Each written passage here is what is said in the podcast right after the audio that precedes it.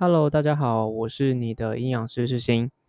哎，又回到我们这个减重的单元啦。这次要特别介绍叫做生酮饮食。哎，有没有发现今天特别有咬文嚼字的部分？好啦，其实生酮饮食啊，在之前非常非常夯，因为哦，它为什么它可以夯起来？是因为一般来讲减重哦，营养师都跟你讲，一定要吃一些呃脂肪比较低的食物。少吃嗯含糖饮料啊，这个饮料少喝嘛，对不对？多运动，多吃蔬菜水果等等。大家应该都听过这种饮食方式，对不对？那诶，发现另外一种饮食方式叫做诶，你多吃肉哦，你尽量多吃一些五花肉，或者是多喝这种油，然后你不要吃淀粉，你只要吃这些东西就可以了，就可以达到瘦，而且它不会特别针对这个热量去做个控制。他就跟你讲说，诶，多吃一些含这个脂肪很高的食物，那就对了。哎，那大家哈听到这种说法的时候，如脱缰野马般哦，脱缰野马般的开始使用生酮饮食。好的，那在讲生酮饮食，大概分享一下我自己的经验。其实生酮饮食啊，我有使用过，大概进行一个月的时间，体重减少了二到三公斤左右。对，那呃，现在讲的都是我自己的个人经验啦。那那时候发现，哎，体重下降还不错。可其实最重要哈，针对这种呃饮食控制的部分，它通常都会有一些 side effect，就是副作用的部分。所以那时候我进行生酮饮食啊，就发生了一些，例如说便秘。哦，然后因为我本身也有在做重量训练，所以那时候我在做一些要破 PR 或者是那种要测试 one RM 那种时候的时候，发现。哎，我发现我有点推不上去，力量有点不太够。那后来如果我要继续用这种方式来，呃，维持我的体重下降，可是要达成我的运动的目的，就是增加肌肉的部分，后来发现其实生酮饮食可能没有办法那么的适合。那其实生酮饮食我大概就只进行了一个月，后来我就没有继续进行，因为它对我的训练品质上有比较大的影响性。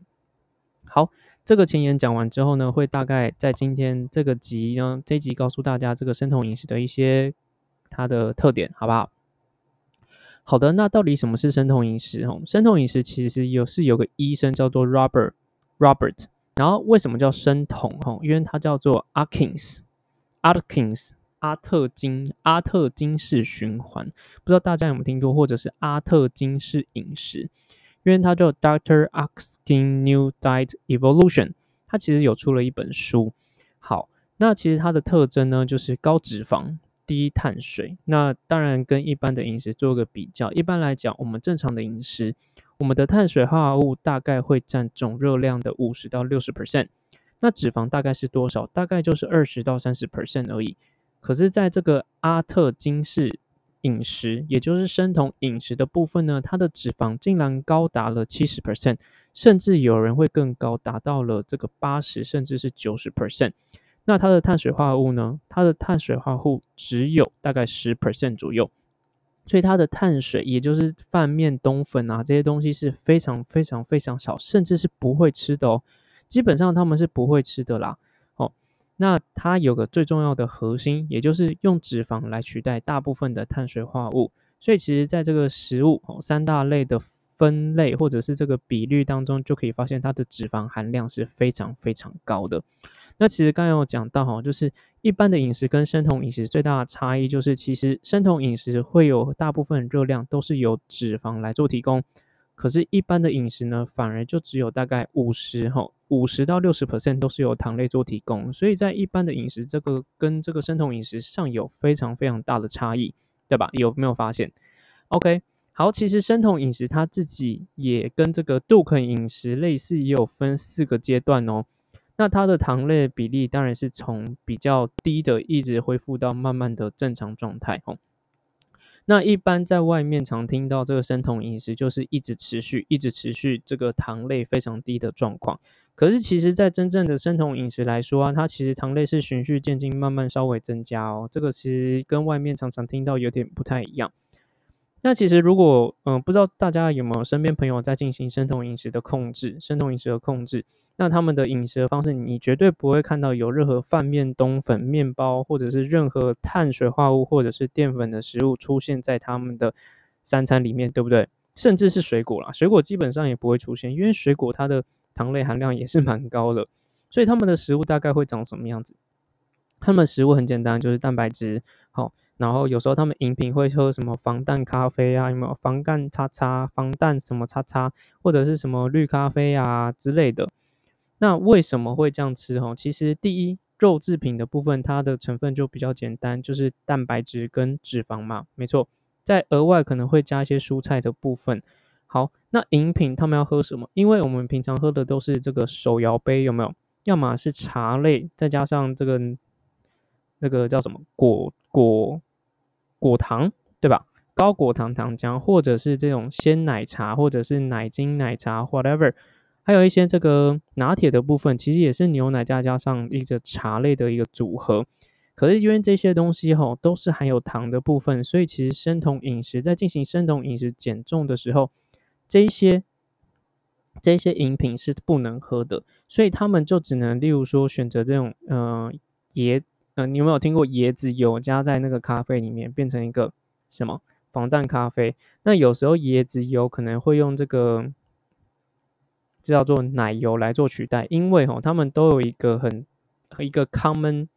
这叫做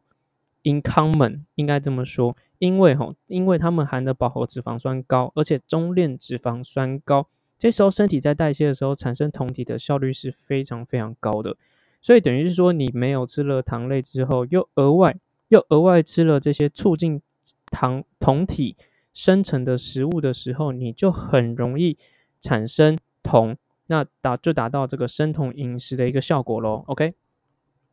好，那生酮饮食的效果到底它的好跟坏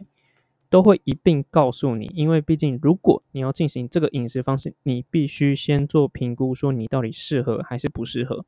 你总不会因为说，哎，我今天进行了这个生酮饮食之后，我体重降了，可是我健康却没了，这应该不是大家所想要看到的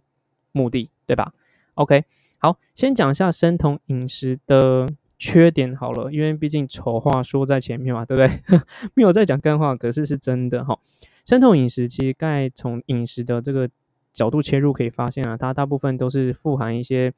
饱和脂肪酸呐，又红肉嘛，有没有肉一堆，肉油也一堆，那所以其实大家可以直接想象到是，它会导致我们这个血中的胆固醇可以明显的上升，所以它就会发生这个叫高胆固醇血症。OK，除此之外，其实在生酮饮食之后啊，酮体它是一个类似能量的一个组合包吗？或者是一个能量的一个产物，所以它。我们平常是没有办法去使用的时候，它会有我们的肾脏，对，就是你两颗，呃，一颗八万的那个肾脏排出去，所以你产生酮体越多，是不是对于肾脏来讲会增加它的负担？所以其实营养师在这边会给你讲，如果说你这个有一些肾脏疾病或者是糖尿病的状况，你真的不太适合，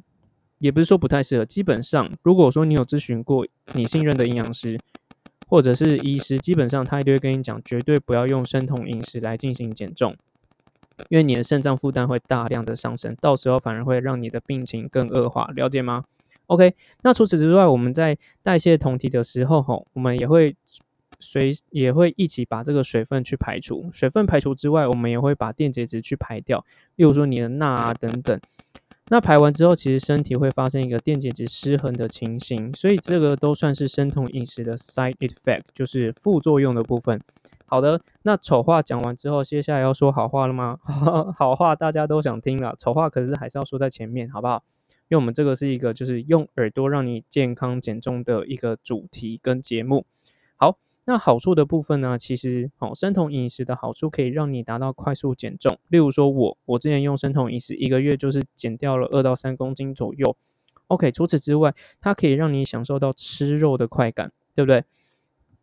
一般来讲，就是在减重，大家都说要吃少一点，运动多一点。那其实想要去吃些可能油花比较多，让那个味蕾跟油脂。一起跳跃的感觉的时候，我们都没有办法，因为我们为了要减重。可是，在生酮饮食，你却可以这样做，是不是很有吸引力呢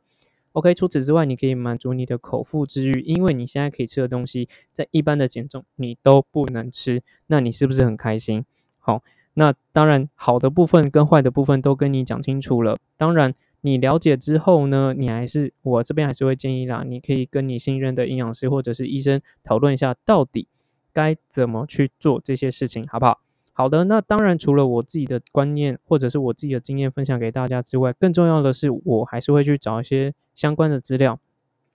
好的，依照目前的实验来说，吼，会诊的过去五年到现在，生酮饮食对于肥胖的一些调整，好。基本上它的功能都是短期有效，例如说它可以把你的体重、体脂、变卖都达到下降的效果。可是如果说是长期的，目前来讲没有一个确定大型或者是已经确很完善的一个实验告诉你它的效益，好不好？如果说你真的要短期要减重，你想试试看生酮，可以。可是我还是会建议多找一个专业的人帮你去做把关，让你健康的减重，好不好？OK。那我们刚刚有讲到，如果说生酮饮食吼，你你想要去试试看，可是你有些慢性疾病，例如说糖尿病、肾脏病哦，或者是你本身身体状况比较不太好的时候，我就不建议使用生酮饮食，要特别小心，好不好？OK，好，那如果说你对于生酮饮食有一些问题的话，你也可以到我的粉丝专业，例如说 Facebook 或者是 IG 搜寻营养师教练世新。你都可以跟我讨论。其实我的出现是目的，目的是什么？是要让你健康的减重，让你不会有任何问题的减重，安心长期的减重才是我出现的目的，好吗？那今天针对生酮饮食的介绍，这一集就特别就这样结束了，好不好？如果说你想要试试看生酮，或者是你有些生酮的经验想要分享给我，欢迎私讯我，我一定会回你，好不好？我的角色就是你们减重的好朋友啊，哦，不是美的好朋友，好吗？OK，那我们生酮饮食重哦，体重的部分哦，减重狂吃肉，高脂饮食也能瘦，好，生酮饮食就介绍到这边喽。好了，如果你有任何更好的想法，或者是有一些疑问，Q&A 的部分就直接私讯我，我们下次见喽，拜拜。